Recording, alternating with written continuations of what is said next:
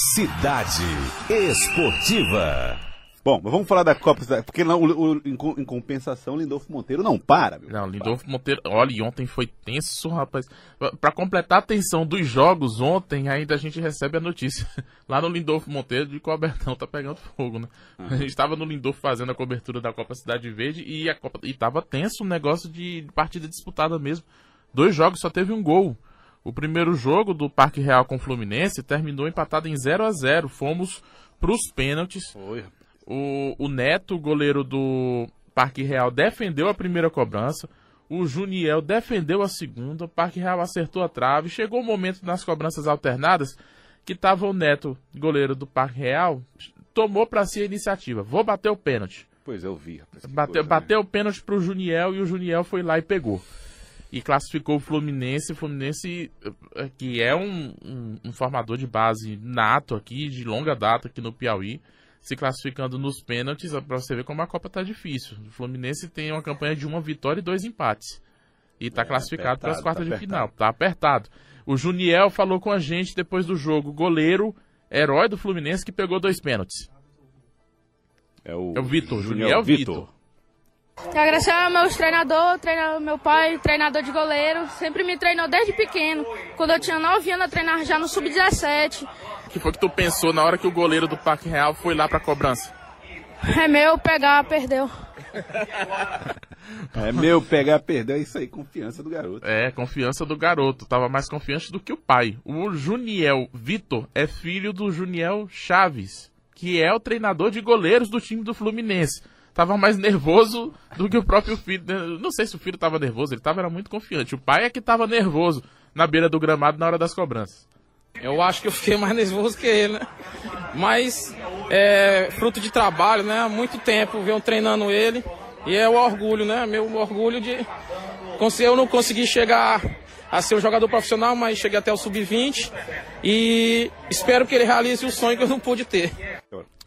Tá aí os, os Juniéis, o Juniel Vitor, goleiro, e o Juniel Chaves, pai do goleiro, treinador do garoto que foi herói ontem do Fluminense é, nessa partida. Qual a sua avaliação do, do goleiro do goleiro Joelson? Ah, fiquei, fiquei, fiquei satisfeito, fiquei feliz, né? É um, e veja só, se você olhasse assim as imagens, até você via assim o porte do goleiro que perdeu o pênalti era maior do é, que ele. é maior, ele fez boas defesas ao longo da partida também. Exatamente. Aquela bola, porque você costuma lembrar sempre aqui do tamanho da trave, né? É. Tem goleiro no sub-13 que só pelo tamanho da trave sofre muito. O, o, Neto, que é o goleiro do Parque Real, não tem esse não tem tanto esse problema.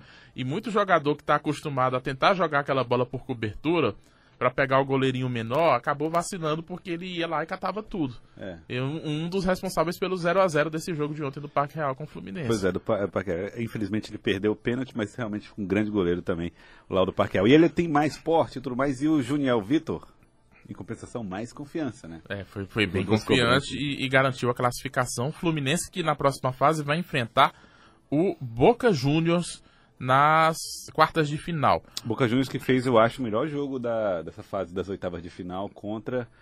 É, me esqueci aqui contra quem foi, mas ele classificou-se depois de empate. Também. Né? também. Os dois times que se classificaram nos pênaltis, Boca Juniors e Fluminense vão se enfrentar.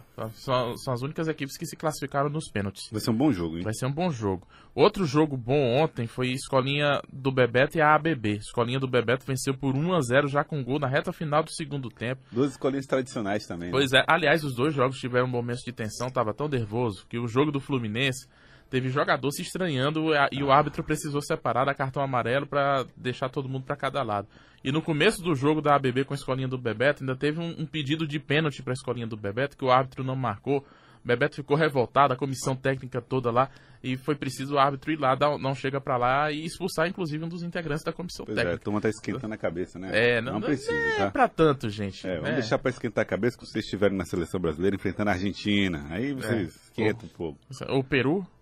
O Peru, né? Que é o time mais difícil. Olha, os confrontos das quartas de final que começam na segunda-feira. Escolinha Fla e Escolinha do Bebeto.